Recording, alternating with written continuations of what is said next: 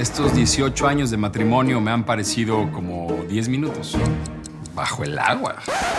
Esta relación está en crisis y la solución será un insólito acuerdo. Vamos a darnos 100 días. 100 días de libertad. 100 días para vivir otras experiencias. 100 días para hacer lo que queramos. Para sentir algo diferente. Para disfrutar la vida. 100 días para enamorarnos. Estreno martes 28 de abril, 98 Centro, por Telemundo.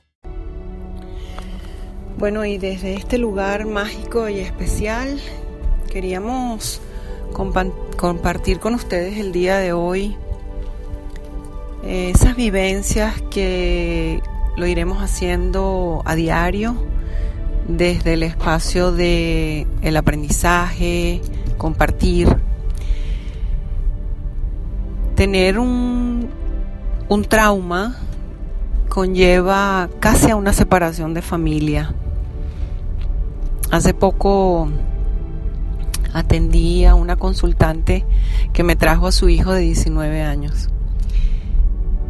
Y, cosa extraña, eh, vino la mamá y vino el hermano mayor.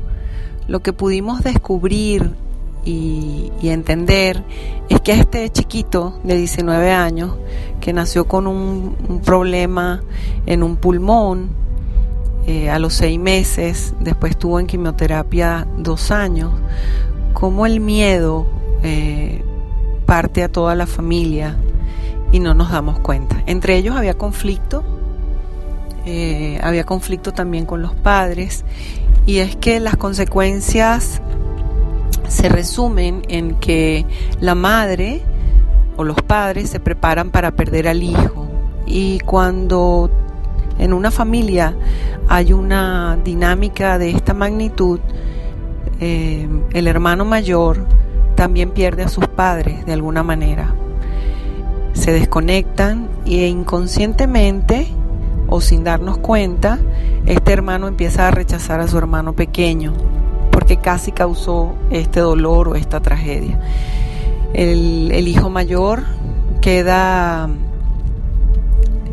desconectado de las emociones de la madre, porque la madre en el periodo de dos años y medio está esperando que algo suceda con el hijo y que finalmente no ha cambiado.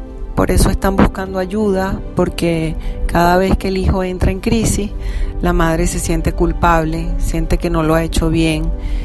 Y fue muy interesante tenerlos en el espacio de los tres juntos y, y que pudieran verse a los ojos y decirse, eh, el hermano grande le dijo al pequeño, eh, casi causas una tragedia, casi te llevas todo el amor de mamá. Fue duro para mí y cuando peleo contigo es mi niño el que tiene miedo. El hermano menor le pudo decir al mayor, lamento lo que causé y también mi niño está asustado y lo que ha hecho es cuidar a mamá por ti y los hijos pudieron mirar a los ojos a la mamá y decirles gracias por la vida, gracias por lo que hiciste, gracias por sostenernos. Ahora no tienes que sentir que debes cuidarnos o que nosotros debemos procurar por ti. Y fue un espacio interesante. Entonces, algunas veces las historias están en el cuerpo más que en la familia y nos perdemos por un instante en esos tiempos de crisis hasta que consigamos la punta del ovillo, la punta de ese pabilo gigante que nos está llevando a ser mejores personas.